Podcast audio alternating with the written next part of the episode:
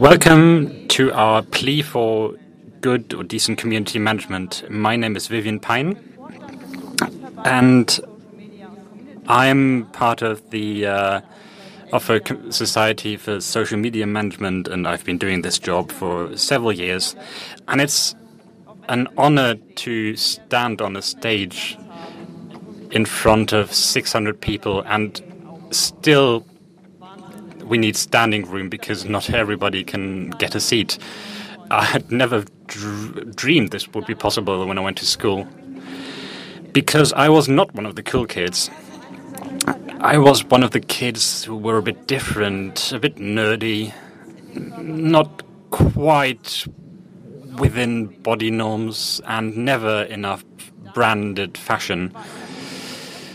And of course, this made me pray for those kids who base their popular popularity on bullying. And I'm sure some of you know the feeling of being exactly the person everybody points at and laughs. And of course, if, if you're standing, if I stand next to them, I'm I'm happy to not be that person, but at the same time, I feel pity, and this mix of pity and happiness is what I feel all the time when I look at the comment sections on Facebook, because I wonder when did it start becoming legitimate that even organizations and companies um, make fun of people to get likes? When did it become legitimate to tell people with condescending answers that they're idiots and to attack them below the belt so you can be the best of social media. When did it become legitimate to search for exactly those comments that you can answer so in such a funny way, and even to leave comments that are uh, that may even be criminal instead of replying to comments that you can that you can reply to in a in a in a way that's actually useful for society. And clickbait. When did it become okay to write taglines that are headlines that are the, just for the clicks? Even when it's been proven that people only read the headlines and not the articles behind them, so that those headlines become the truth. All of all of this in the name of clicks and likes. But let's speak about the consequences for the individual, the shame that people feel. Let's also talk about the consequences for organizations and society. First of all, there's a loss of, of prestige because even if we read this and, and if we smirk at the, uh, these comments, people we wonder, would I want to be the person who's treated by this company, in such a way? And the answer usually is no. This negative association remains. then we see a worsening of the culture of discussion, of, of debate culture.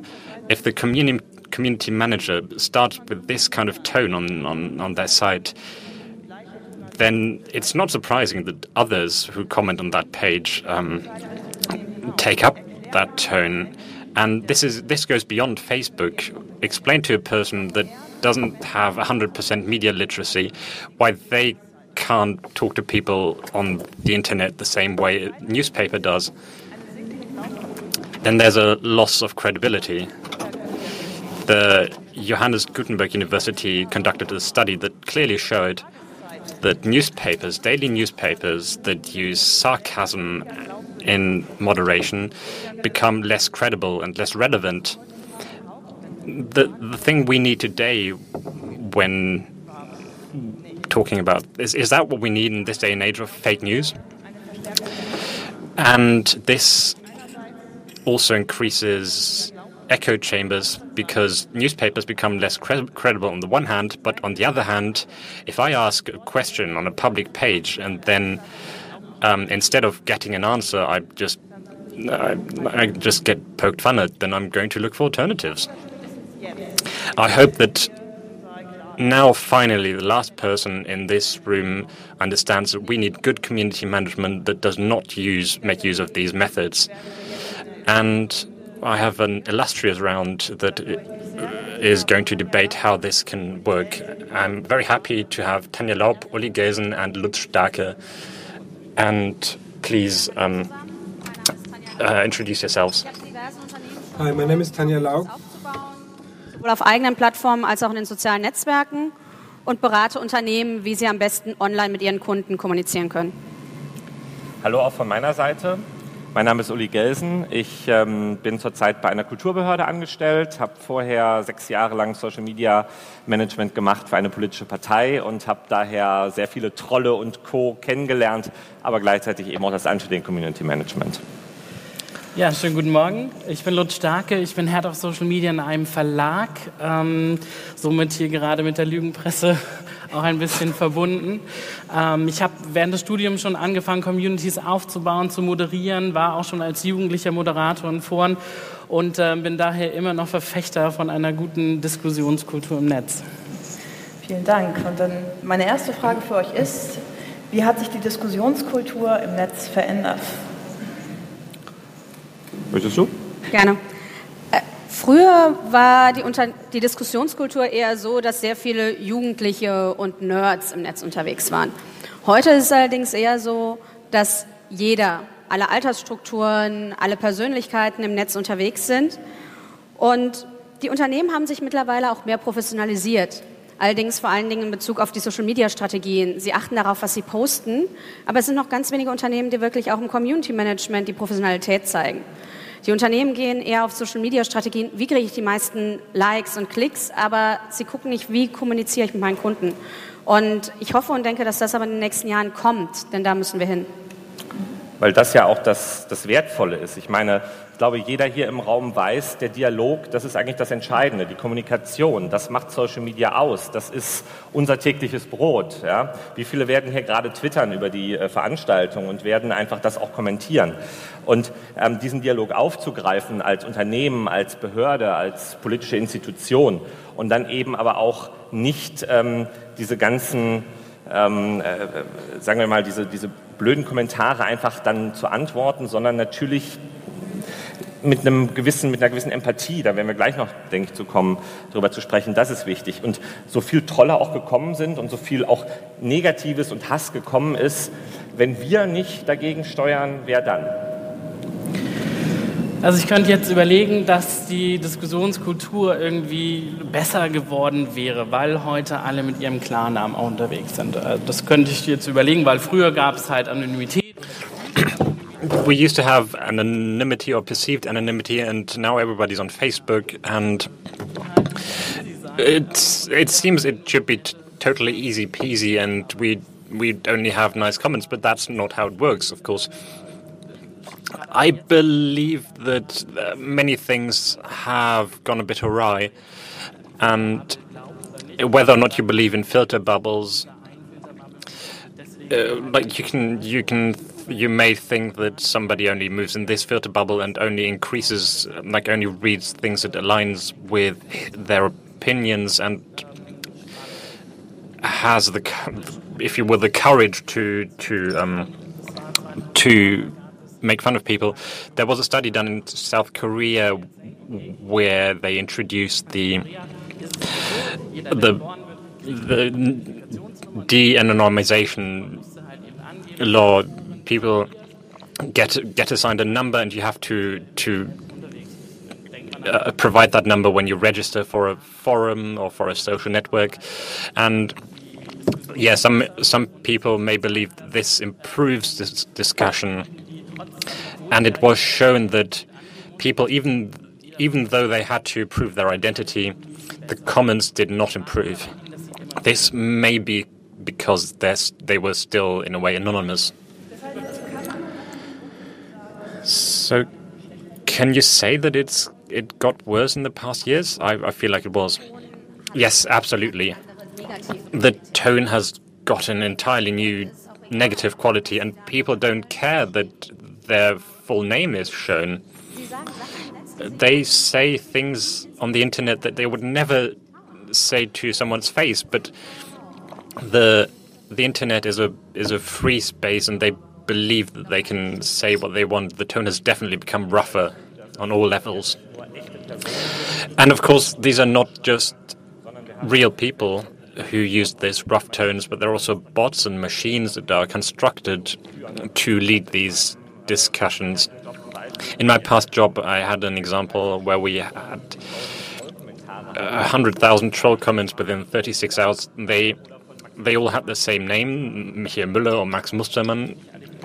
And of course, you can't react adequately to these. It's just spam and you have to accept it.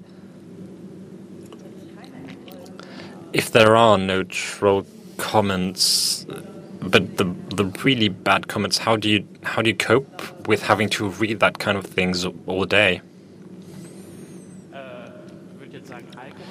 I'd say alcohol, but that doesn't always help.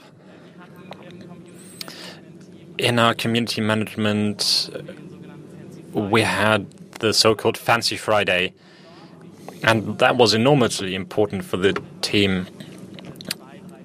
We did it every two, three, four weeks, and we just took some time off, and we we'd go out and have a picnic in the park or go to the cinema together, or we go to a shop and buy nerd stuff. And we did that together, and the company company allowed this because they knew that we're in the middle of a community where both the nice and happy memories are, are made, but also all the all the rubbish.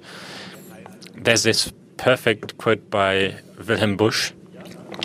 Um, if you're angry, count to four, and if that doesn't help, then explode. That's not always the solution. But for me, it's very important.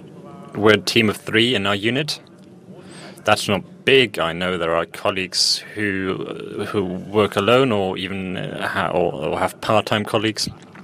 But this feedback with the colleagues, the the mutual encouragement, and we have something we call the DJ list, and there's one other song that you can hear sometimes, and um, I hope you forgive me for quoting this um, infamous German song. That helps a lot. We have one advantage. We have this screen in front of us, so we don't have to reply this very second like somebody has to do in public if they're being attacked. We can have a deep breath, walk once around the desk, and reply afterwards. So you don't say things in that initial moment of shock that aren't appropriate to being a community manager, even if you feel feel them.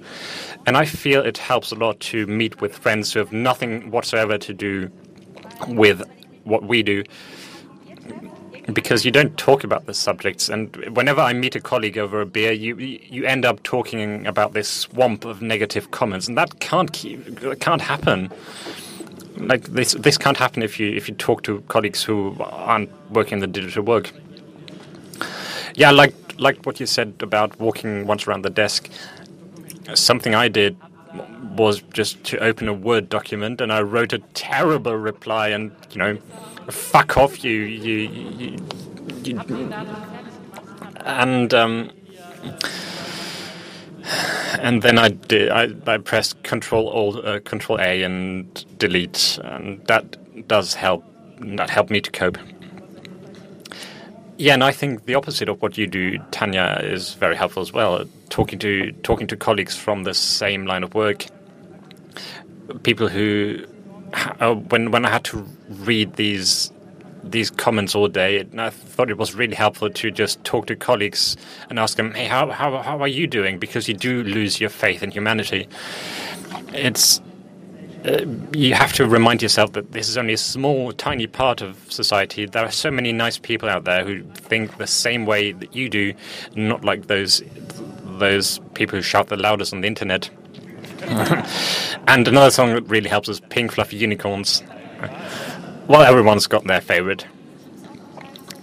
And depending on how teams are set up, it really helps to rotate so that you don't have one person reading hate comments for eight hours every day. Um, but only maybe they should maybe only do that job for two hours and then somebody else takes over. And it also helps to sit in front of the screen and smile, just to increase your personal positive motivation so you don't get dragged into that swamp. And what we haven't talked about, we should have talked about cats. Cat content is very important. Although I have to admit, panda bear content is even better. Or sloths, sloths. They they talk, spend 20, 20 hours of each day asleep. Yeah, just look at videos of sloths and you get you suddenly become very calm. Cactuses are the new owls. I was at a telecommunications company and I um, consulted them on interaction on our platform and how they can debate with our users in a reasonable way. And they have something really good. They gathered their positive comments from from online forums and printed them out. And this analog thing is really helpful because you, you may be in you may be enraged and you just look at the wall of happiness and see some nice comments and it's really good. So that helps with the anger of writing indecent comments. And this brings us to our topic. I ask you to gather some terrible examples, and we're going to talk about them now. Can you can you give me some terrible examples? And this is the first first reply.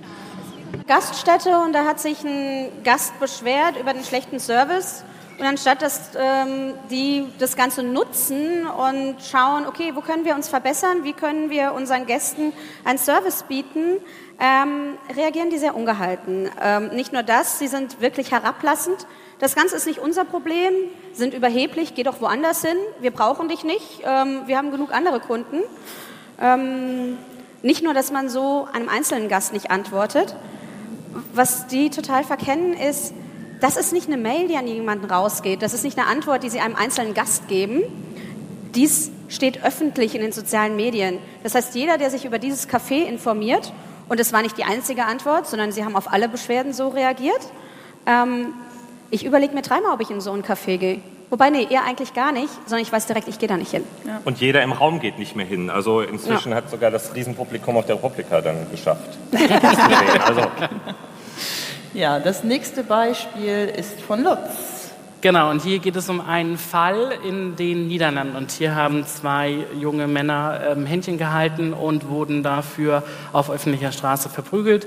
Ähm, Im äh, Zuge dessen haben sehr viele ähm, Solidarität gezeigt, hier in dem Beispiel das Parlament in den Niederlanden und äh, Politiker, die zum Parlament hingehen, haben ähm, auch Händchen gehalten. Daraufhin schreibt ein User, die Niederlande machen in letzter Zeit vieles richtig, gute Aktion, würde ich sofort unterschreiben, ist ein netter, toller Kommentar, aber was jetzt kommt, da ist nun liebe Welt, äh, jetzt leider jetzt wirklich kein gutes Beispiel. Und zwar schreiben sie, they are great, it's fantastic. Also gerade mit diesem Ton könnte ich mir das sehr gut vorstellen. Und zwar geht es darum, sie beantworten diesen super guten, tollen Kommentar mit etwas Ironischen, was natürlich irgendwie auch lustig war. Das verstehe ich auch, ja. Aber in diesem Fall ist es wirklich ein nochmal lustig machen über die ganze Aussage und ähm, dieses Niederland, also das Video der Niederlande war ja auch nicht ganz perfekt und ähm, da dann wieder zu spiegeln, naja, sie sind halt eben doch nicht ganz perfekt, die Niederlande, obwohl sie hier so ein tolles Beispiel machen, finde ich sehr daneben. Mhm. Da geht es auch gerade um die Meta-Aussage, die dahinter steht. Ja. ja. Und dann ja, wir machen es jetzt mal umgekehrt. Sonst ist Politikerbeschimpfung immer ganz nett, aber es gibt leider auch Beschimpfung von Politikern oder von Behörden. Ähm, hier war der Fall, dass ein Abgeordneter eine Fahrt nach Berlin gemacht hat und äh, eben da ein Bild getwittert hat, sich dann im Hintergrund noch jemand, ähm, jetzt hier verpixelt auch, ähm, da eben zu sehen war und dann eben von dem Politiker die Antwort kam, nachdem gesagt wurde, die Blondine freut sich, dass sie auf das Foto kommt, äh, immer Schlampe halt. Und es ist nicht nur, es gibt nicht nur dieses Beispiel, es gibt auch andere, wo Politiker Arschloch schreiben auf Nutzerkommentare und andere Dinge.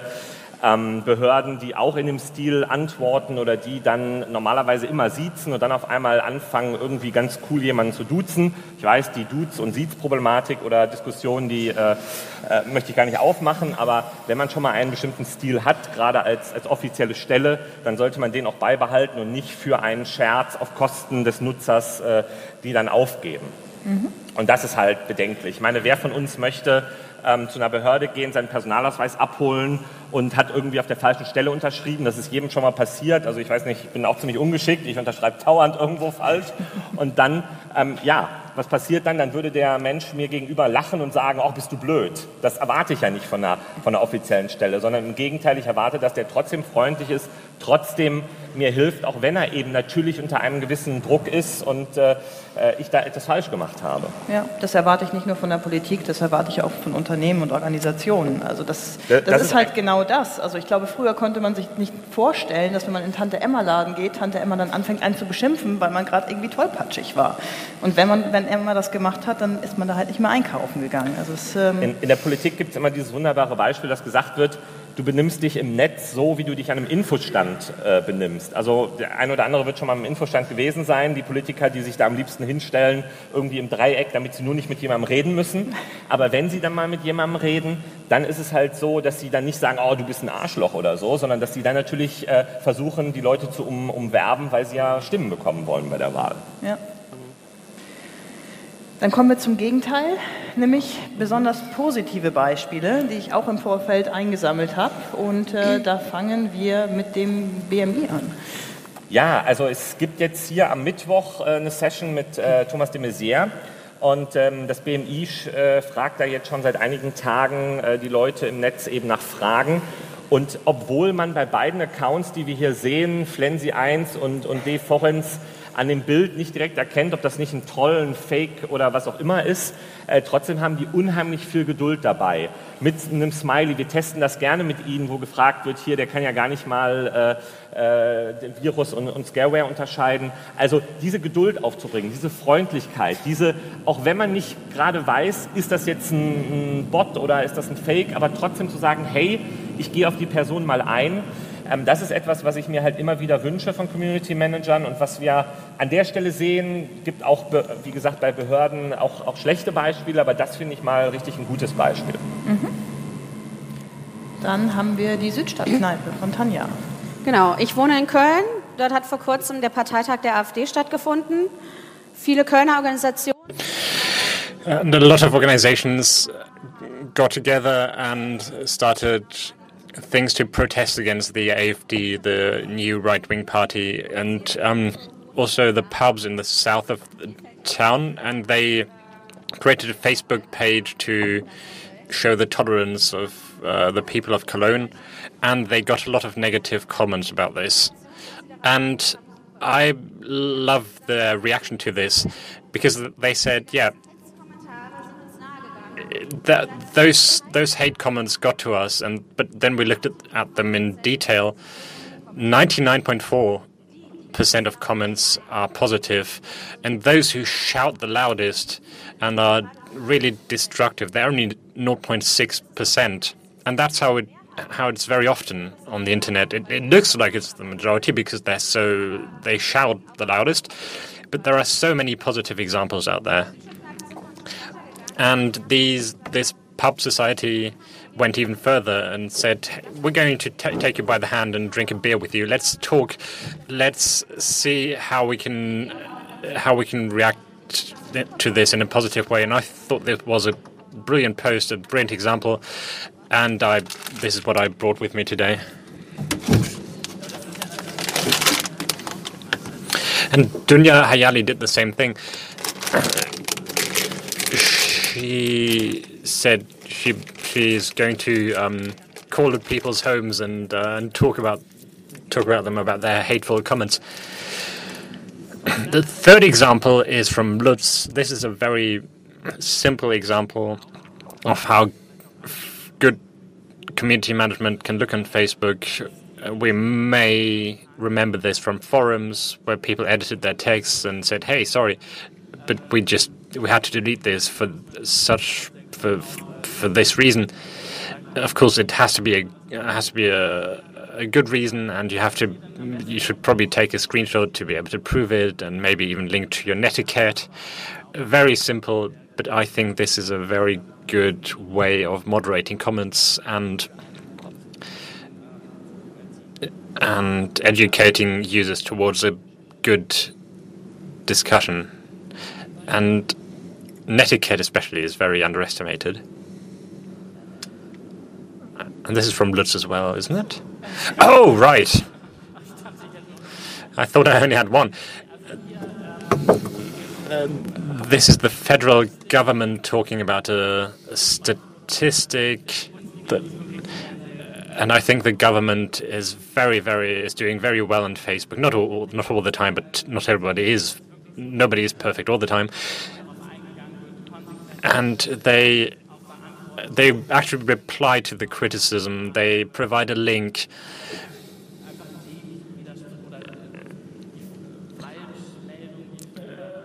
And they respond to the fears that somebody has and actually provide a source. And this is classical good community management. And that reminds me, even if you do make a mistake, then you can just admit it. The culture of mistakes on the internet is a very important topic. And as a community manager, of course, you can make a mistake. You can just, like, you can, you can use swear words accidentally sometimes, but you can apologize and say, "Yeah, that was a mistake." But if you if you keep taking the moral high ground and uh, refuse to to to talk to somebody face to face, then you're making a mistake as a community management manager. Let's look at the meta level. What can all community management managers do to Im Im improve their community management? You have to communicate clearly and frankly. There are nuances in written language that are completely different from spoken language, and in order to avoid misunderstandings, you should reread everything three times. And uh, just not use exclamation marks, not use certain phrases. And you have to try to understand how the user meant what they wrote, not not always think that it's it's meant in a negative way. Do it openly, do it transparently, try to help people. And don't just react to questions, but also thank people. Or say, hey, thanks for doing this. We're so happy you're here. React positively sometimes to show that both sides exist.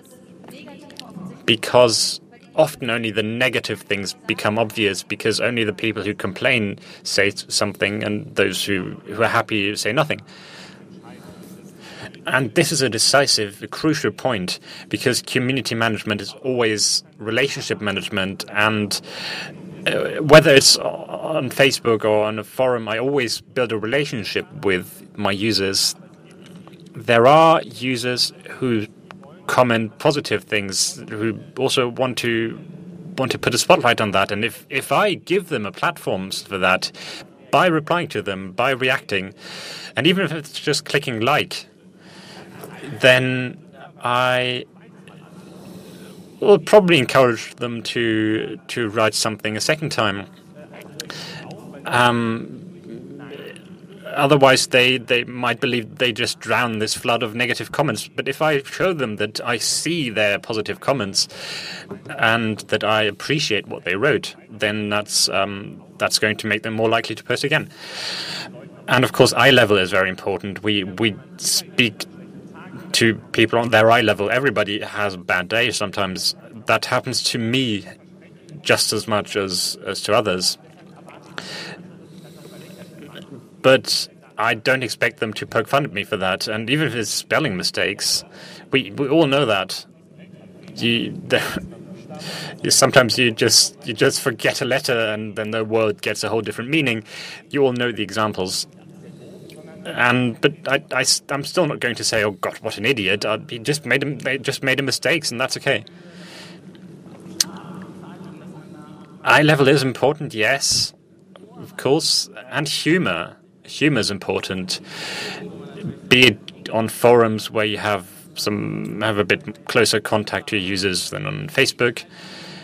But there's a huge difference between being funny as as in as in humor humorous and being condescending and sarcastic. And sarcasm often gets lost anyway. I like to show my personality. Um, I find myself very funny anyway, and I'd like to bring this personality into the discussion. Like, if if you're a team of community managers, you, you can't you can't just give standard replies all the time. Some one of you might be a bit funnier, one of you might be a bit more melancholic, and say, "Yeah, I totally understand you," and that's what makes a good forum. Yes, and I also think that it depends. That a lot depends on the culture of debate that you foster on your side, uh, because the Facebook algorithm pulls the the comments to the top that get most replies, and of course, if the if you reply to only negative comments, and only those are going to bubble to the top. Uh, so if you start replying to positive comments, then the the the atmosphere can change. And if you have rules, you have to enforce them against everyone. That's both trolls and your your favorites as well. And there, there's what they call the nasty effect. They did a study on nanotechnology, and under that study, there were comments both for and against nan nanotechnology. And one study group got simply neutral comments, and the other group had got got to read comments that had exactly the same debates, but with lots of swear words. And that second group was felt a lot more negatively towards nanotechnology. So if you publish an article and don't moderate the comments and just leave the insults as they are, then that's going to worsen the, the topic. That's going to shine a negative light on the topic. And what can all of us do to improve discussion, debate culture on the internet? We can all just react more positively. If we have a if we have a bad experience, we like to complain about it. But maybe we should thank people if we had a positive experience and say, hey, I loved your service, your food was great, simply to show that, show to the people who get negative comments all day that there are other sides to the debate. And if you see bullying on the internet, you, you shouldn't ignore it. You shouldn't think, oh, okay, I'll just switch the comment and see, like, look at the next posting. No, you have to react. And if somebody starts and say says, sorry, what you wrote there is not okay, a lot of people are going to follow. Because if, if somebody starts writing a positive comment, others are going to follow. But if nobody nobody starts, they're all going to stay hidden. And all of us can act and react. And show how positive community management can be and be active on the internet. And I trust in the power of swarm intelligence, what Tanja just said.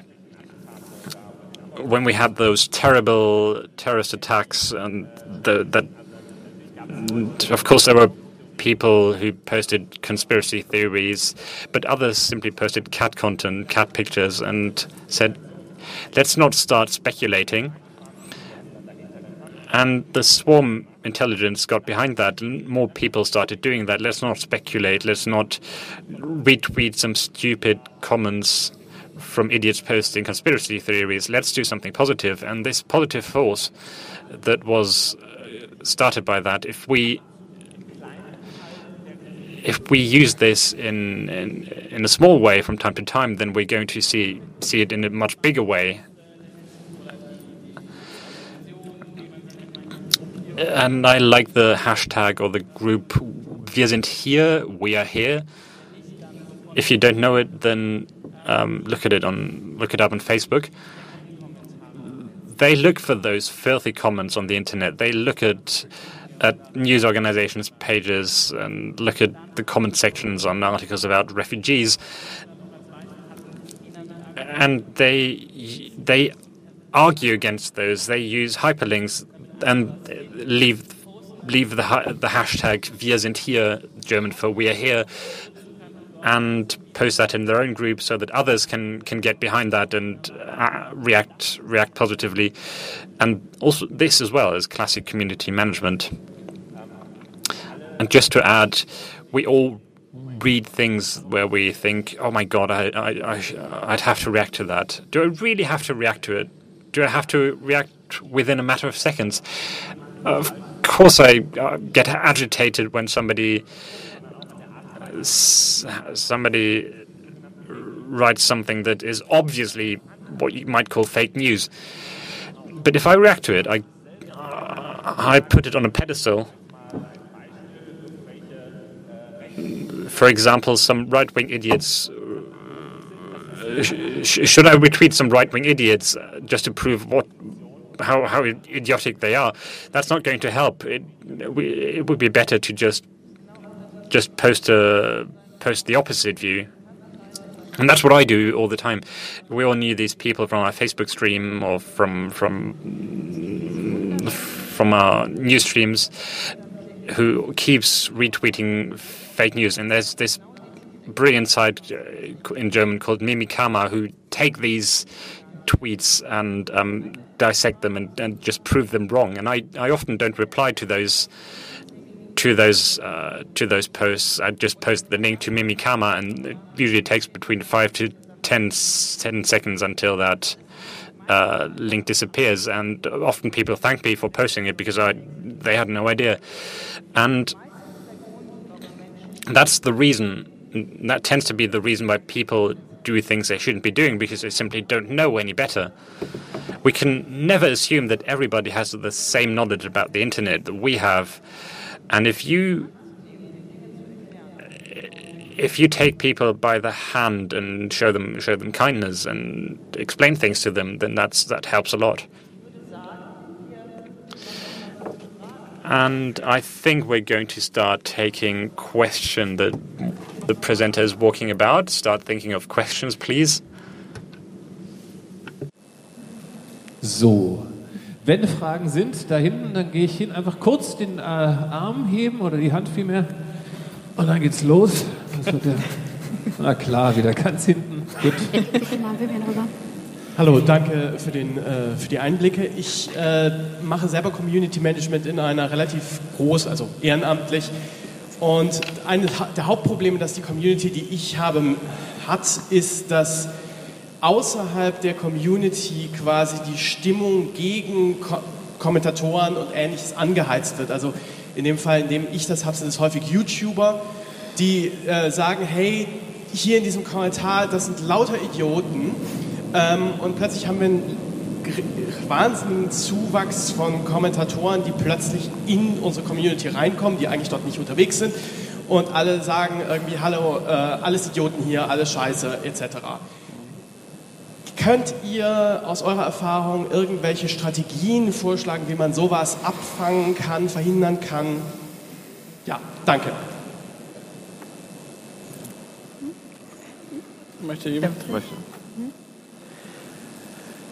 Es ist wichtig, dass ihr versucht, auch mit den anderen in den Diskurs zu gehen. Dass ihr mit denen versucht, es ist schwierig, und man weiß, dass einem nur negative Sachen entgegenschlagen. Aber ihr müsst versuchen, dann einfach auf diesen Fremdplattformen aktiv zu werden, falls das möglich ist. Das ist nicht immer machbar. Aber man muss sich bewusst sein, dass es oft nur ganz, ganz wenige Leute sind, die das dann anhetzen und sich gegenseitig aufstacheln. Die trauen sich nicht, das bei euch auf dem Forum zu machen.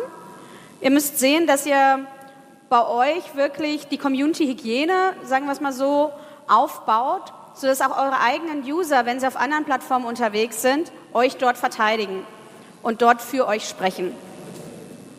Und das klang für mich so ein bisschen, ich hoffe, ich interpretiere das richtig, dass das so, ja, vielleicht dann mehrfach schon passiert ist, aber eigentlich immer ein temporär begrenzter Effekt ist. Also nach dem Motto, ähm, da gibt es einen Kommentar, dann da, kommt da jemand und sagt, äh, lasst uns da mal motzen, ja, und motzt da mal alle, ruft die auf und dann ist das zwei, drei Tage und dann sind die wieder weg. So jetzt, so hätte ich es jetzt verstanden. Dann muss ich ganz ehrlich sagen, dann gibt es auch die Methode, das ein bisschen auszuhalten und nach zwei, drei Tagen einfach zu sehen, das ebbt ab, weil irgendwann verlieren die Interesse dran. Das sind eben keine Mitglieder deiner oder ihrer Community, sondern das sind eben Leute, die da mal kurzzeitig einfallen, die kurzzeitig irgendwie Stress machen wollen. Und wenn man denen dann nicht diesen Gegenstress bietet, sondern wie Tanja gesagt hat, vernünftig auf die eingeht, dann verlieren die auch schnell das Interesse wieder und man hat relativ schnell dann auch wieder die Ruhe. Ich würde noch ganz stark mit Transparenz arbeiten. Wenn ihr genau nachvollziehen könnt, dass sie sich auch an einer anderen Stelle organisieren und dann zu euch kommen mit genau dem Ziel, bei euch Stress zu machen, kann man das auch durchaus mal öffentlich schreiben oder mal nachfragen, warum sie das denn tun. Also das Nachfragen würde ich dann privat tun, weil es scheint ja irgendeine Motivation dahinter, dahinter zu legen. Und um da wirklich äh, dezidiert drauf einzugehen, fehlt mir der Kontext, aber äh, grundsätzlich das Thema Transparenz. Also woher kommt das Ganze? Was machen die bei euch? Was ist das Ziel von deren Seite? Und gegenüber eurer Community klarlegen, dass es Menschen gibt, die genau nur mit dem Ziel zu euch reinkommen. Ja, hallo, ich hätte auch noch eine Frage. Ähm, erstmal vielen, vielen Dank euch vieren da vorne ähm, für diese geballte Ladung äh, Fachkompetenz und die vielen Antworten und die Beispiele, sowohl positive als auch negative. Das fand ich sehr, sehr gut gemacht. Ähm, ganz zu Anfang der Session hattet, äh, kam, kam kurz äh, es auf, dass sogar Unternehmen ihr Community Management äh, so machen, dass sie Leute vorführen, dass da äh, zum Teil äh, die ja, also dass man dann so sagt, naja, ein Glück, dass ich es nicht bin, aber irgendwie ist das ja nicht ganz richtig. Da fiel mir gleich als allererstes äh, die BV, als Berliner vielleicht auch die BVG-Kampagne ein, der Twitter, den, der sicherlich auch über Berlin hinaus bekannt ist. Das ist jetzt nicht vielleicht äh, immer so ein Vorführen, aber da passiert ganz oft sowas, dass ähm, sich Leute natürlich über die BVG beschweren und ähm, die Leute, das sind ja zum Teil professionelle Gagschreiber dahinter diesem Twitter, ähm, sich dann so ein bisschen schon lustig machen. Das ist für alle, die da nicht mit betroffen sind, dann durchaus mal schmunzelwürdig und manchmal aber auch geht es ein bisschen sehr hart, also an Grenzen, wo ich sagen würde, weiß nicht, ob ich das jetzt so gut finden würde. Und die Frage ist dann ja genau, für viele, die das lesen, die finden das jetzt vielleicht toll, aber finden wir deswegen die BVG besser? Äh, ist das im Sinne dieser Kampagne? Könnt ihr ein paar Worte dazu einfach sagen, was ihr davon haltet oder wie ihr das äh, bewerten würdet? Also ich würde zumindest erstmal immer der, der jetzt gerade fertig gemacht wird von der BVG, mir nochmal genauer anschauen und da finde ich es dann, also wenn ich weiß, okay, das ist jetzt ein Twitter-Account, der sowieso lustig ist, dann, dann kann ich darauf kann ich das übersehen, dann ist mir das auch egal. Aber wenn, wenn du, wie gesagt, einfach ähm, jetzt jemand sagt, hier, euer Automat war kaputt, das ist jetzt mal richtig doof, ich äh, kann, wurde jetzt kontrolliert und muss 40 Euro zahlen, dann finde ich, da müsste einfach der Service-Gedanke wesentlich mehr im Vordergrund stehen, dass man sagt, hier, nächstes Mal nimm die App oder äh, es gibt mehrere Automaten an jeder Station, vielleicht wäre ein anderer äh, erreichbar oder wie auch immer. Also erstmal den, wie gesagt, erstmal den Twitter-Account angucken. Wenn er immer lustig twittert, dann kann ich auch lustig darauf antworten. Dann ist das auch so auf Augenhöhe, dann finde ich das in Ordnung. Das muss aber auch jemand anderes auch verstehen, das sehe ich auch ein. Und, aber sonst würde ich halt immer Service als erstes sehen. Ja, Gra ja, also. Ja, es gibt absolut, es gibt einige Unternehmen, die das Ganze einfach überziehen. Die denken, sie müssten immer und überall schlagfertig antworten und dann auch teilweise Grenzen überschreiten, ähm, weil sie denken, damit stechen sie besonders heraus. Aber ich finde, wie Lutz gesagt hat, es ist viel, viel wichtiger, dass du wirklich auf den Kunden individuell eingehst, dass du ihm einen Service und eine Antwort lieferst und nicht dich da irgendwie so in scheinender Richtung, Richtung hinstellst und sagst, hallo, ich bin der Coolste. Es geht darum, der User hat eine Frage, antworte ihm, ohne dass du immer in irgendeine Kerbe schlagen musst. Also die Grenze zwischen miteinander lachen und über, eine, über den anderen lachen, die ist halt manchmal ganz schwer zu ziehen, beziehungsweise manchmal ist sie auch sehr einfach zu ziehen, weil man sie dann einfach als Betroffener spürt.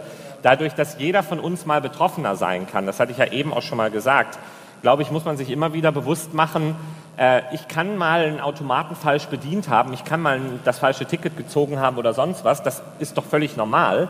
Ähm, deshalb, glaube ich, hat ein Unternehmen nicht das Recht, äh, sich über mich dann lustig zu machen, weil ich einen Fehler gemacht habe.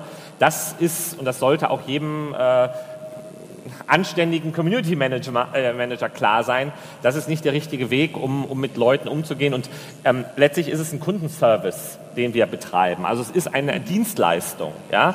Und Dienstleistung bedeutet, dass man dem anderen gegenüber diesen Dienst erweist und zwar nicht ihn lächerlich zu machen, sondern ihm zu unterstützen, ihm zu helfen, ihn in seiner Frage oder in seiner Fragestellung dann eben ähm, äh, das zu beantworten. Und wir haben hier hinten noch eine Frage. Hi everyone, it's not really a question. I um, lead the social media team at the Welt newspaper, and I wanted to take this opportunity to to respond to what you said. I'm I'm a bit disappointed because what you showed is doesn't show the whole picture. Many experts and all our readers know that humor is just just one way of handling things. If you look at at a website or Twitter and just look at the look at our postings, um, Ulrich is one of our biggest fans. Yeah, because he used to post so much Panda Bear content. We have a lot of examples of replying to people, uh, give service, uh, providing sources and links. We do it not just on the internet, but also offline. Um, you can read about this at the hashtag RP17. I think what you showed is very one dimensional. Just look at our, our, our site and don't use example from 2014. Well, we did have an example from from this year, but thank you for your comment. Last week you gave a talk, uh, which I I would have liked to see just to, to understand your view. I'd love to talk about uh, talk about it with you. Mm, I'd, I'd like to offer this to you. I'd be happy very happy if we could do this. But you do often use this medium to reply sarcastically or funnily. You do do that quite often. And we saw that a lot when we research, did our research for this panel. Yes, and we don't want to use our examples to slander anyone. That's not what this is about. It happens to the best of us. We write an unfortunate comment, and we thought this was unfortunate. But you do a very good job in, uh, in a lot of other places. So the Welt newspaper is brilliant, especially because of the panda bears. I hope we're going to be able to do panda bear tour in Berlin in July. It was just an example.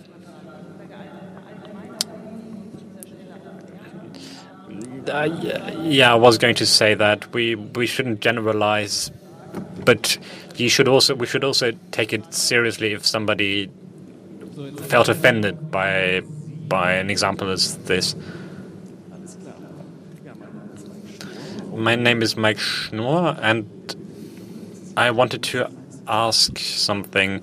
You you spoke of service that you said you were providing a service who is ideally enabled to do community management? Should it be someone from the company? Should it be a freelancer? Should it be an agency as a service? Or are there other options? I have a very clear opinion. I think it has to be someone from the company. An agency can't really put themselves in the same position as somebody from the company who knows the company culture and who has a certain authenticity that he has to provide. It's not just about community management, it's also about representing the company that you work for. And that's something that an agency can't do, it's something that freelancers can't do. And so I believe that it has to come from the company itself. Yeah, I agree the, the entire panel agrees. Thank you. So that's that cleared up. Let's continue. My name is Jonathan Scholz. I'm uh, an editor and community manager for BVG, the Berlin Public Transport Company.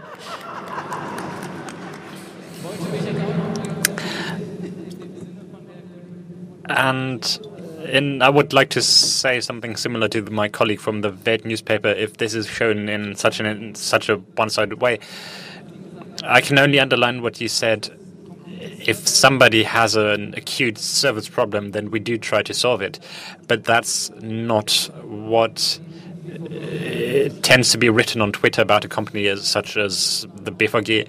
It's usually emotional emotional outbursts and, and jokes, and I think you can react to those appropriately as well. It's about relationship management, as you said earlier. So if you work for a public transport company and uh, do community management for them, social media management, then people people do talk to bus drivers. They are annoyed that our buses their bus is late. And as a community manager, I can't look at this in a naive way and say, "Oh, we're going to like pink fluffy unicorns." It's not going to happen, especially in Berlin, where people are bit are a bit more down to earth or a bit more a bit cheekier. I think it's like you, you're misrepresenting us a bit. Uh, I think that if if we are being if if people are poking fun at us, then that's not a it's not a decent basis for for for a debate. So it often helps to make one joke to show people that they did cross a boundary, and we do do that, and it does tend to help. And if in the next if if then the person says, "Oh yes, something always there's always something going wrong on my line," uh, then we ha- have a second look and we tell them, "Oh yeah, there actually is construction work happening on your line." And community management also means means education by showing people, by mirroring what people write on the internet, and showing them that they cross a boundary as well. I actually do have a question. I work for a large NGO, and we do a lot about we we work a lot on uh, girls and women's rights, and we actually we have some some actual misogynists on our uh, on our side. We try to do it nicely. We try to use facts. We can use SEGs. We can use statistics, but uh, at some point, sometimes we reach reach a point where we can do no more, and then we end up deleting things, but then people scream censorship. And it's always the same people. Blocking doesn't help. They always come back. And then we also have to fight against conspiracy theorists eh, who are just not responsive to, to reasoned argument. What do you recommend in that case? Is that a, your own community or is it on social networks?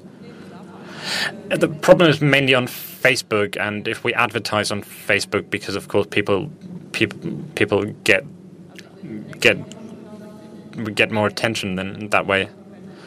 I think you you're actually doing what you the, what you're doing is the right thing.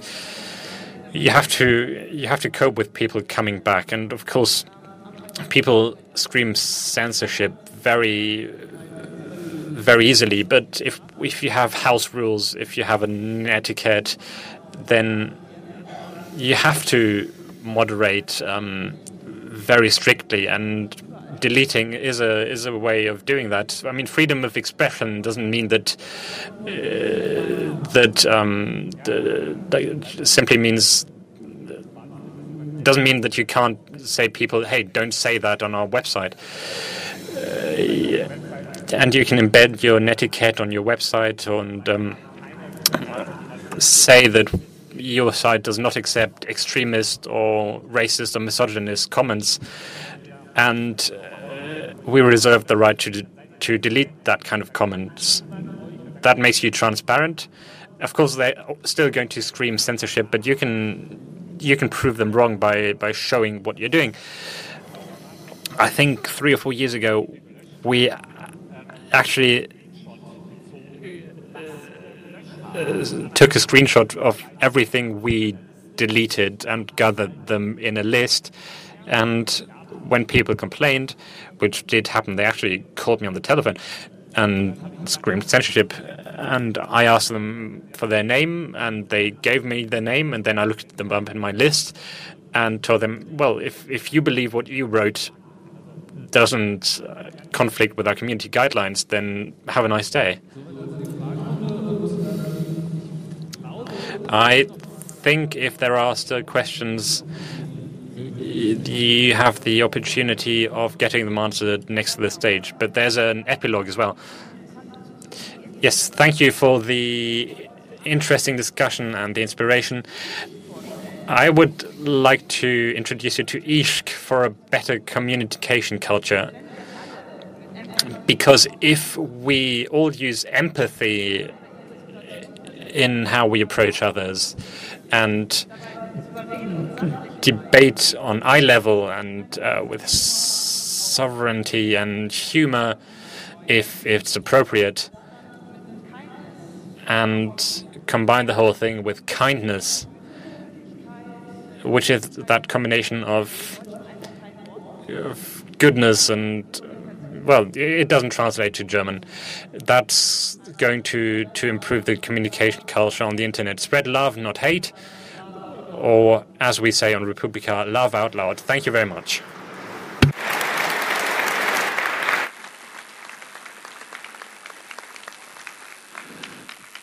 Vielen Dank an dieser Stelle.